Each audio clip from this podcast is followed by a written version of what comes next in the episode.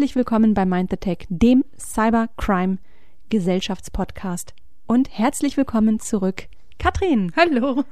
Wie war es in Schweden? Erzähl. Das war richtig gut. Ich habe aber keine Elche gesehen, keinen einzigen. Dafür ein paar Wildschweine und ein paar Rehe. Ja, und du bist, jetzt bist du tiefenentspannt. Ja, total. Ja? Ja. Was hast du so gemacht den ganzen Tag? Nicht viel.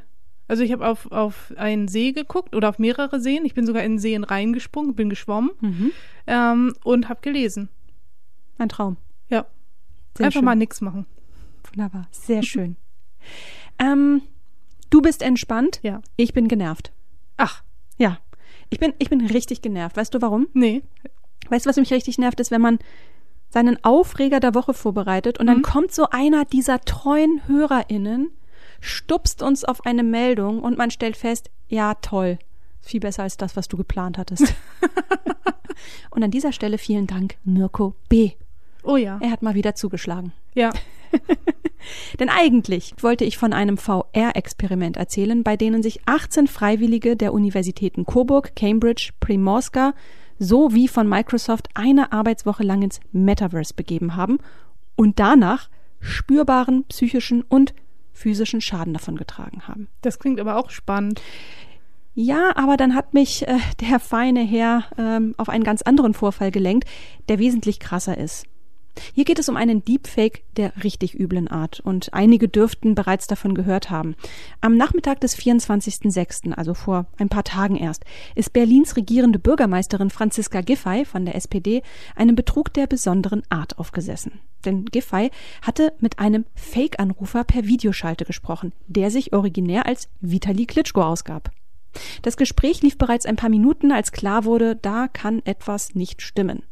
Die Fragen waren zum Teil total absurd und dann wurde das Gespräch aus rückblickend fadenscheinigen Gründen auch noch auf Russisch geführt. Dabei kann Klitschko hervorragend Deutsch. Der Staatsschutz hat sich der Sache inzwischen angenommen und es scheint eine ganz miese neue Masche zu sein, die sich vorrangig an BürgermeisterInnen in ganz Europa richtet. Mit José Luis Martínez Almeida, der die Geschicke in Madrid lenkt, wurde das Gleiche versucht. Und auch der Wiener Bürgermeister Michael Ludwig ist betroffen.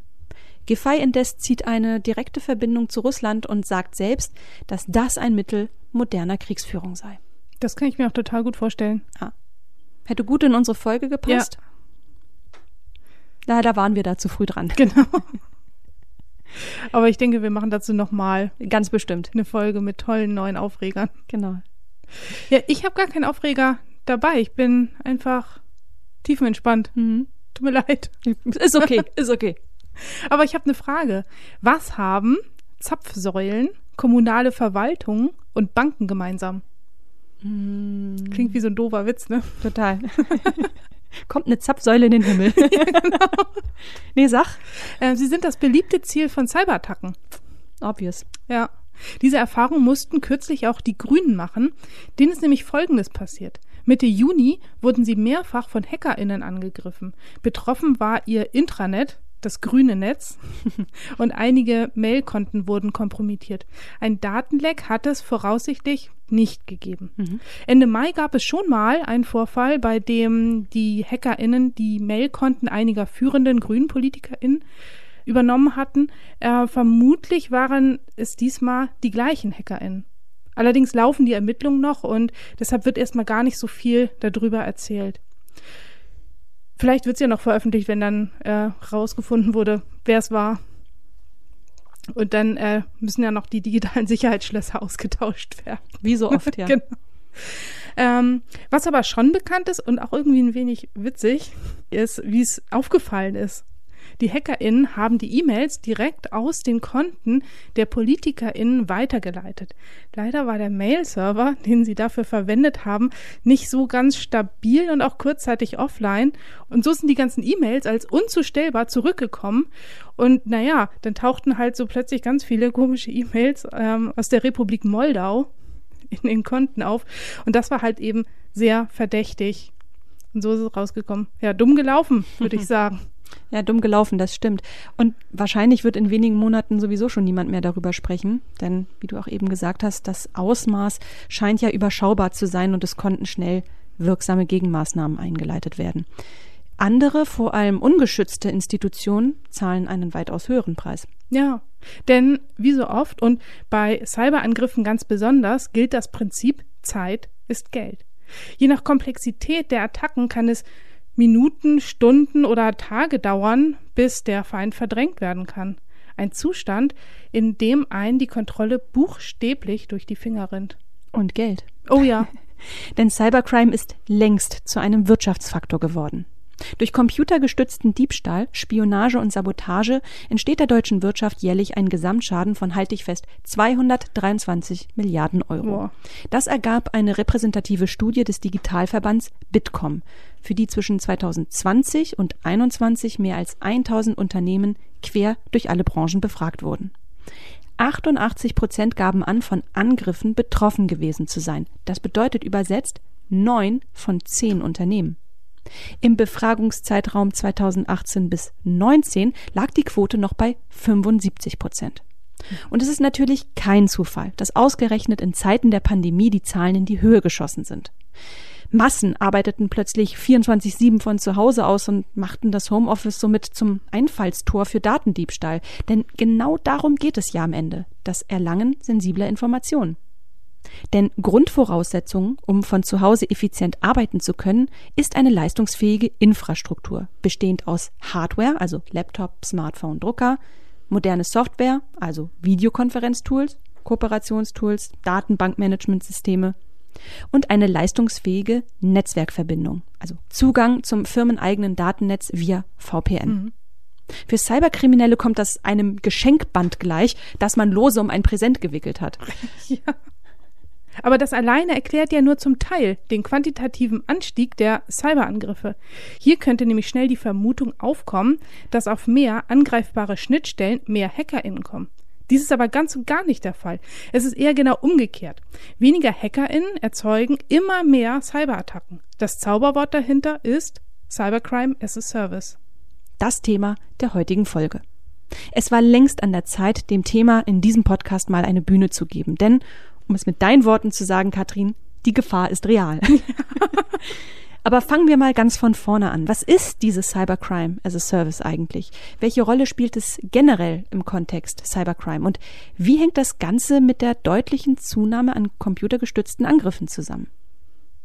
Das Beiwort as a Service haben wir, glaube ich, alle schon mal gehört. Es steht für das Konzept, dass Teile einer IT-Infrastruktur von einem externen IT-Dienstleister bereitgestellt und betrieben werden ich als Nutzerin, der oder die zum Beispiel ein Business im Internet betreibt, buche mir einfach die Leistung dazu, die ich gerade benötige. Und das kann alles Mögliche sein. SEO-Tools, Serverkapazitäten oder auch ganze Entwicklungsumgebungen. Man unterscheidet da grob zwischen Software as a Service, Platform as a Service und Infrastructure as a Service. Wem das alles zu komplex ist, hier mal eine alternative Beschreibung. Man stelle sich vor, man geht durch einen richtig gut bestückten Süßigkeitenladen und packt genau das in sein Körbchen, worauf man gerade Lust hat, in genau der Stückmenge, die man braucht. Kathrin, du bist ja eigentlich die Metapherbeauftragte bei uns. Kommt das Bild so ungefähr hin? Isa, ich hätte es echt nicht besser sagen können. Yes. Und dann auch noch so was Schönes. Bonbonladen. Damit kann ich, damit können die meisten relaten. ja, genau. Ergänzend vielleicht noch dazu, der Mehrwert bei as a Service ist vor allem die Flexibilität. Wie du eben gesagt hast, die NutzerInnen buchen nur das, was sie wirklich brauchen. Die Laufzeiten sind oft auch sehr flexibel. Ich kann also ein Online-Business betreiben und brauche nicht mal eine eigene IT-Abteilung. Hm. Denn es läuft alles über die Cloud. Deshalb spricht man auch von einem Teilbereich des Cloud Computings. Ein weiterer Vorteil ist die schnelle Skalierbarkeit. Ich brauche mehr Serverspeicher, ich buche einfach welchen dazu. Ich brauche zusätzliche Tools zur Analyse meiner Daten, auch hier buche ich einfach schnell welche dazu. Oder ganze Shopsysteme, Suchmaschinen, Bilderskalierungsprogramme, Kundenverwaltung, you name it. Man könnte auch sagen, es ist wie bei einer Videothek, bei der ich selbst bestimme, wie lange die Ausleihzeiten sind. Boah, Videotheken. Das waren noch Zeiten. Ja, weißt du noch? Ja, aber im Gegensatz zu Videotheken ist as a Service ohne Zweifel ein Erfolgsmodell. das stimmt. Beziehungsweise es ist eine Evolution. Früher haben wir immer noch alles komplett neu selbst programmiert. Ich weiß gar nicht, wie oft ich so ein, so ein Newsletter-Tool oder Logins oder Suchen selbst programmiert habe. Und dann haben wir angefangen, diese Teile wiederverwendbar zu gestalten. So, so eine Baukastenlogik oder eben wie dein Bonsche-Laden. Und ähm, das haben auch nicht nur wir gemacht, viele andere haben richtig gute Bausteine als sogenannte Bibliotheken anderen zur Verfügung gestellt. Diese wurden immer größer und größer und inzwischen sind es ganze Softwarepakete as a Service. Und das ist sehr erfolgreich. Wie erfolgreich? Dazu liefert das Marktforschungs- und Analysehaus Gartner konkrete Zahlen. So werden die weltweiten Ausgaben für Public Cloud Services im Jahr 2022 Prognosen zufolge um 20,4 Prozent auf rund 495 Milliarden US-Dollar anwachsen. 2021 waren es noch rund 411 Milliarden US-Dollar. Und 2023 werden den Expertinnen zufolge sogar 600 Milliarden US-Dollar über den digitalen Ladentisch gehen. Eine IT-Landschaft aufbauen, so einfach wie Online-Shoppen. Das ist also das Erfolgsgeheimnis von As-a-Service-Modellen. Aber was der ehrbare Kaufmann, das aufstrebende Start-up und die expandierende Agentur können, können Cyberkriminelle schon lange. Sie haben das Prinzip As-a-Service ebenfalls zu dem ihren gemacht und nutzen es intensiv. So intensiv, dass eine regelrechte Cybercrime As-a-Service-Industrie entstanden ist. Die Angebote, die Cyberkriminelle aus der Cloud beziehen, die lesen sich dann so. Phishing as a Service, Ransomware as a Service oder, und der gefällt mir besonders gut, Desinformation as a Service. cool, ne? Oder auch Naja. Botnet as a Service. Das ist schon echt abgefahren. Aber auch natürlich ein logischer nächster Schritt. Darauf kommen wir später noch zu sprechen. Besonders weit entwickelt ist vor allem Ransomware as a Service. Denn mit der Erpressung, die einem Ransomware-Angriff zugrunde liegt, ist es schon einfach ein sehr gutes und wachsendes Businessmodell. Ich habe Zahlen gefunden, dass die Lösegeldforderungen vom Jahr 2020 auf das Jahr 2021 um 518 Prozent gestiegen sind. Wahnsinn. Ja. Und ähm, seit 2020 ist der durchschnittliche Lösegeldpreis auch nochmal um 82 Prozent gestiegen und erreichte 570.000 US-Dollar in der ersten Hälfte des Jahres 2021 alleine. Dagegen sind die aktuellen Preissteigerungen im Supermarkt ja nischt. Dieser Vergleich hinkt ein Ja, wenig. total. Aber lass uns doch noch mal ganz genauer erklären, was denn Ransomware as a Service ist und wie das funktioniert. Oh ja, oh ja. Ransomware as a Service ermöglicht es Kriminellen, Ransomware-Angriffe ohne Programmier- und Hacking-Kenntnisse zu starten. Und nochmal zum Verständnis. Ransomware sind Schadprogramme, die den Computer sperren und darauf befindliche Daten verschlüsseln. Und erst gegen eine Lösegeldzahlung werden sie von den TäterInnen wieder freigegeben. Es ist so unten. Ja, Es ist so mies. ja. Aber auch wenn das eben so eine miese Masche ist, irgendwie bin ich davon total begeistert. Also zumindest was die Technologie betrifft, ne? Es gibt da wirklich fix und fertige Portale, in denen du dir ein Paket zusammenklicken kannst, wie eben bei diesem Webseitenbaukasten. Und ich habe gelesen, dass der Leistungsumfang dann häufig auch so in Stufen Bronze, Silber, Gold gestaffelt ist. Und je nach gebuchter Leistung erhalten die Kunden Zugang zu 24/7 Support, Communities, Dokumentation, Funktionsupdates und andere Vorteile. Ja, und einige richtig gute Portale haben sogar noch so ein schickes Monitoring, wo du sehen kannst, wie viele Rechner deine Ransomware schon infiziert hat und auch wie der Cashflow so aussieht. Wo du eben die Leistungspakete angesprochen hast, darf ich raten? Hier wird nicht mit Kreditkarte bezahlt, sondern mit Bitcoin Ja, ja. oder einer anderen Kryptowährung. Genau. Aber nicht nur das. Es gibt sogar noch Abo-Modelle oder Partnerprogramme mit Gewinnbeteiligung. Es klingt wie die hässliche Schwester von Amazon Web Services. Ja, das stimmt. Ja. Richtig hässliche. Aber weißt du, welcher Virus als erster as a Service durchs Netz wanderte? Nein, Mein Lieblingsvirus, Emotet.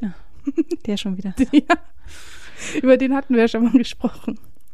Ähm, Emotet hat ja bei der Infizierung Hintertürchen geöffnet und diese Zugänge zu den Rechnern wurden im Darknet verkauft. Die KäuferInnen konnten nun weitere Tools wie Trickbot oder Ryuk verwenden, um dann weiter in die Systeme einzudringen, Daten zu klauen und die Erpressung zu starten.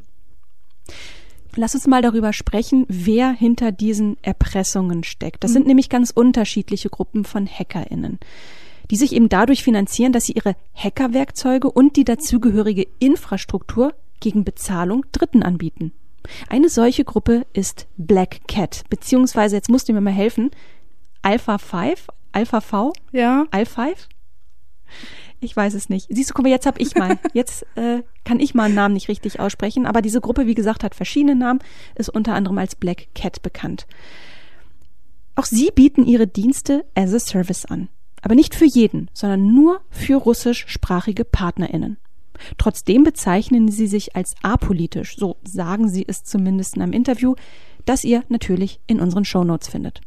Darin beantworten sie auch Fragen zu ihren konkreten Zielen, die auf den ersten Blick manchmal gar nicht so obvious erscheinen. So wurde im Mai dieses Jahres das österreichische Bundesland Kärnten mit einer Ransomware-Attacke auf staatliche IT-Systeme lahmgelegt. E-Mails, Corona-Tracking-Daten, Ausweis, bereits ausgestellte Visa, politische Funktionspapiere und Bankdaten wurden dabei abgegriffen. Zudem wurde auch noch die Website des Landes mit einer DDoS-Attacke lahmgelegt. Warum Kärnten? werden sich nun einige fragen. Reiner Ich Zufall. auch. Es ist reiner Zufall, sagen Ja. ExpertInnen. Das Land ist eben als eines von vielen Opfern weltweit. Denn jeden Tag werden Angriffe dieser Art gestartet. Und einen erwischt es dann eben hart. Auf die Lösegeldforderung von 5 Millionen US-Dollar in Bitcoins sind die Verantwortlichen aus Kärnten jedoch nicht eingegangen. Die abgegriffenen Daten selbst wurden inzwischen jedoch im Darknet ausfindig gemacht. Ja, da bleibt am Ende nur noch der Weg, alle Betroffenen zu informieren und sich als Bürgerin dann selbst um Kontensperrungen und so weiter zu kümmern. Mega nervig. Ja. Aber wie du ja sagst, jeden Tag finden Angriffsversuche dieser Art statt. Viele werden vereitelt, aber früher oder später trifft es jeden einmal. Es gibt doch diesen Spruch, alles, was gehackt werden kann, wird gehackt. Zumal es durch ein as-a-Service-Modell immer einfacher wird. Das Ganze kann man jetzt noch auf jeden oder jede erweitern. Also alles und jeder wird irgendwann gehackt. Die Frage ist also nicht ob, sondern wann. Ja, Und jetzt fühle ich mich so ein bisschen in die Anfangszeit der Pandemie zurückversetzt. stimmt, stimmt. Da hieß es doch auch, ist nicht die Frage, ob es dich erwischt, Ja, so. sondern wann. Und was haben wir in der Pandemie noch gelernt? Sicherheitsvorkehrungen, also gewisse Hygiene- und Abstandsregelungen, retten Leben. Eine Garantie aber gibt es nicht. Ist so ein bisschen wie die Zähneputzen, ne? Garantiert auch nicht, dass man nie Karies kriegt, ist aber trotzdem eine verdammt gute Idee. Aber im Gegensatz zu Karies ist die Bedrohung bei Ransomware, also Service, ja geringer für den einzelnen Menschen. Ja. Carsten Maywirth nannte das im Interview mit uns das sogenannte Big Game Hunting. Die Angreifer sind primär auf dicke Fische aus, also Konzerne, wo richtig viel Geld zu holen ist. Aber auch auf die Zapfsäulen, kommunalen Verwaltungen und Banken vom Anfang wird der Angriffsfokus zunehmend gelegt. Denn sie sind Teil der kritischen Infrastruktur, auch Kritis genannt.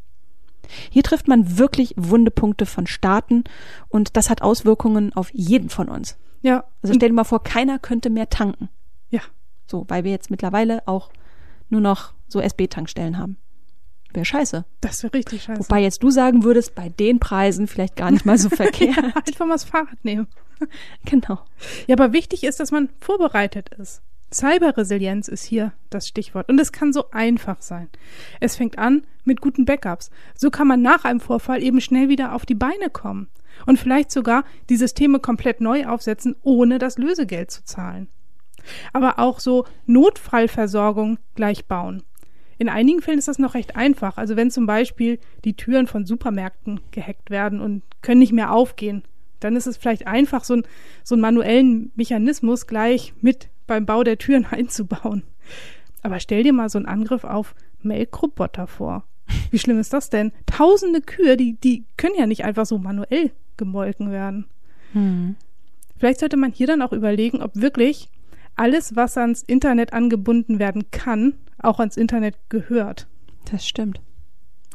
Ja, oder auch wie bei dem Hackerangriff auf die Uniklinik Düsseldorf vor zwei Jahren. Da musste eine Patientin ähm, einen Umweg mit dem Rettungswagen fahren und in, in eine andere Klinik gebracht werden und ist auf dem Weg dahin gestorben. Das ist echt übel. Mhm. Ja, bei der Sicherung von Kritis stehen wir vor so einigen Problemen. Es fängt ja schon damit an, dass viele, die kritisch sind, gar nicht als kritisch eingestuft sind. Das ist teilweise echt erschreckend. Eine Anfrage der grünen Innenpolitikerin Irene Michalik an das Bundesinnenministerium ergab, dass es in Deutschland insgesamt 5748 Wasserversorger gibt. Das ist jetzt erstmal nicht sonderlich spannend, aber nur 47 davon sind als Kritis eingestuft, weil sie über dem Schwellenwert von 22 Millionen Kubikmeter verteilter Wassermenge pro Tag liegen. Es sind somit also nur 0,9 Prozent der Wasserversorger als Kritis eingestuft. Und hierbei haben wir ja nicht nur die Hacker als Angriffsvektoren, sondern auch Klimakatastrophen. Ja, wie im Ahrtal, ne? Zum Beispiel.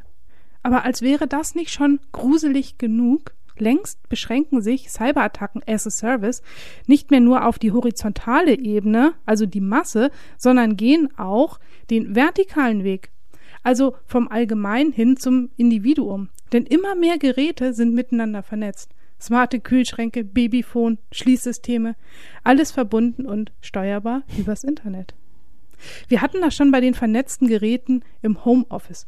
Und stell dir mal vor, deine Schnittstellen sind offen wie Scheunentore und die AngreiferInnen infizieren all deine vernetzten Geräte daheim mit Malware und bringen sie unter ihre Kontrolle. Damit könnten sie dann alles Mögliche machen. Zum Beispiel eine digitale Armee aufbauen und dann dezentrale DDoS-Attacken auf IT-Systeme von Dritten starten.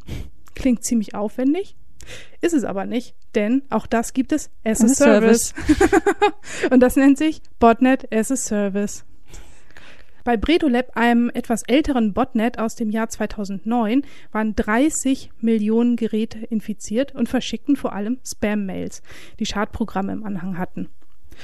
Zu seinen Hochzeiten konnte Bredolab pro Tag 3,6 Milliarden E-Mails ausschicken. Die Traffic-Kosten wurden dadurch finanziert, dass der Betreiber einen Teil des Netzes als ein Service anbot. Hm. Botnet as a Service eben. Und so kam angeblich bis zu 139.000 US-Dollar pro Monat zusammen. Die Mieter nutzen die Bredolab-Infrastruktur für ganz unterschiedliche Zwecke. Von der Verbreitung von gefährlicher Schadsoftware, einfachen Spam oder eben auch für DDoS-Attacken.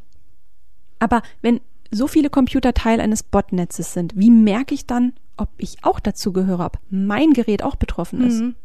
Ja, manchmal kann man das merken, ähm, dass so die Internetverbindung langsamer geworden ist. Vielleicht springt auch der Lüfter hin und wieder mal an ähm, oder der Datenverbrauch ist gestiegen. Das können Warnsignale sein, aber es könnten auch komplett andere Gründe sein, warum das so ist. Ähm, wenn man ein bisschen Ahnung hat, kann man nochmal in den Task Manager schauen und gucken, ob es hier vielleicht neue Programme gibt, die plötzlich viel Ressourcen verbrauchen. Aber so ein klares Indiz ist es erst, wenn der Virenscanner Alarm schlägt. Vorausgesetzt, dieser wurde nicht gleich mit ausgeschaltet. Das Botnet Zloader etwa war in der Lage, gängige Sicherheits- und Antivirensoftware zu deaktivieren, um dann, nach Eindringen in den Computer, Homebanking-Nutzernamen und Passwörter zu klauen. Ein weiteres Standbein von Zloader war Malware as a Service. Microsoft musste gemeinsam mit einem Sicherheitsfirmenkonsortium einen Gerichtsbeschluss erwirken, um Zloader zu stoppen. Mit dem konnten 65 der offenbar hart verdrahteten Domains, mit denen das Botnetz gesteuert wird, unter Kontrolle gebracht werden. Daran erkennt man mal, wie komplex das Bekämpfen solcher Strukturen inzwischen geworden ist. Da muss man sich fast schon die Frage stellen, ob der 5G-Ausbau nicht doch gerne weiterhin so hm. schleppend vonstatten gehen sollte, wie es aktuell der Fall ist. Denn wie wir ja eben festgestellt haben, werden Ransomware-Angriffe immer häufiger auf IoT-Geräte abzielen. 5G wiederum sorgt für schnelles Wachstum des sogenannten Internets der Dinge. Es ist sozusagen der Treibstoff, in dem vieles miteinander vernetzt ist. Ich glaube, vielen ist gar nicht bewusst, auf was für ein Problem wir dahin steuern. Schon heute sind Milliarden von Geräten miteinander vernetzt. Forschungsinstitute wie Statista gehen von 75 Milliarden bis zum Jahr 2025 aus. Boah. Ja, ich finde ja dieses Cybercrime as a Service, das ist so eines dieser so eins dieser ekligen Beiboote geworden, die uns auf dem Weg in eine digitale Zukunft begleiten. Das wird nicht mehr weggehen. Nee. Im Gegenteil, ich glaube, es wird bisherige Strukturen zur Bekämpfung von Cybercrime noch mehr fordern. Ergo noch mehr Ressourcen bündeln. Das Ausmaß dieser Entwicklung lässt beispielsweise ein Projekt der AG Kritis erahnen. Das ist eine unabhängige Interessengemeinschaft von aktuell 40 IT-Expertinnen. Sie haben das Konzept eines Cyberhilfswerks entwickelt. Dieses sieht vor, ehrenamtliche zivile Helferinnen und Spezialistinnen zusammenzubringen, wenn es zu Cyberangriffen auf kritische Infrastrukturen, wie zum Beispiel die eben genannten Wasserwerke kommt. Das Konzept trifft auch zunehmend auf offene Ohren, denn bei der akuten Bekämpfung von Cyberattacken zählt jede Hand. Und wenn man bedenkt, dass das Bundesamt für Sicherheit in der Informationstechnik ein gerade mal 15-köpfiges Notfallteam in Bereitschaft hat, dann weiß man auch, warum die Resonanz gerade so gut ist. Golem nennt es übrigens Sandsäcke stapeln im Internet. Oh, das ist so passend. Auf der anderen Seite kann und sollte man sich aber nicht darauf verlassen, dass andere immer den Karren aus dem Dreck ziehen. Unternehmen und Organisationen sind mehr denn je gefordert, vernünftige Maßnahmen zur Absicherung ihrer Systeme einzuleiten. Müssen sie auch, denn Cyberversicherungen fangen den monetären Schaden, der durch einen Cyberangriff entsteht, nur teilweise auf. Bei Ransomware greifen Policen inzwischen auch nur noch zum Teil, etwa wenn sie Teil einer kriegerischen Handlung sind. Aktuell streiten der Logistikkonzern Maersk und der Versicherer Ace American aus genau diesem Grund um 1,4 Milliarden US-Dollar Schadenssumme. Kriterien für den Abschluss einer Cyberversicherung sind sehr streng geworden. Womöglich ist auch das der Grund, weshalb nur 16 Prozent aller kleinen und mittelgroßen Unternehmen überhaupt eine Cyberpolice besitzen wie eine Umfrage der Gotha Versicherung im Jahr 2021 gezeigt hat. Also Zahlen, die sich auf den hm. deutschen Markt beziehen. Da droht echt Ungemach. Und es wird Zeit, dass Cybersicherheit großflächig als Invest in die Zukunft betrachtet wird. Dass Geld in die Hand genommen wird und auch entsprechend Personal geschult wird. Es bedeutet im Umkehrschluss aber auch, geschieht dies nicht, haben wir beide mehr Gesprächsstoff. Denn eines ist klar, wenn im Internet so richtig was schief läuft, dann sind wir mit unserem Podcast bekanntermaßen nicht weit. Das stimmt. Und das ist auch so ein richtig starkes Schlusswort für die heutige Folge. Aber das ja. soll es ja nicht gewesen sein für nee, heute. Wir haben noch so ein paar kleine Infos. Oh ja. Ähm, für euch am Start, liebe HörerInnen. Denn zum ersten Mal, ich meine, letztes Mal haben wir noch groß rumgetönt, dass wir seit dem Start durchsenden und uns nicht äh, auf irgendwelche Pausen einlassen, äh, Erholungspausen einlassen. Aber jetzt ist es soweit. Jetzt brauchen wir tatsächlich mal eine kleine Erholungspause und wir gehen tatsächlich ja in den Sommerurlaub. Ja. Genau, nicht in den Winterschlaf, sondern in den Sommerschlaf. Wir werden jetzt mal ein paar Wochen off sein ähm, und uns dann voraussichtlich Mitte August wieder melden mit der nächsten Folge. Keine Sorge, es ist normal so ein kleines Durchatmen, nochmal zu Kräften kommen und dann mit voller Energie äh, in die nächsten Folgen gehen. Ja, und falls ihr äh, Sehnsucht äh, bekommen solltet, hier nochmal der Reminder, am 7.7. steigt ja in Braunschweig das Hex Festival und da sind wir ja mit einem Bühnenprogramm vertreten. Also wenn ihr Lust habt, uns live und in Farbe zu sehen, kommt nach Braunschweig. Wir haben uns da was Schönes überlegt und ja, vielleicht treffen wir ja mal den ein oder anderen Wäre schön. Ja. Genau. Meldet euch dann auf jeden Fall.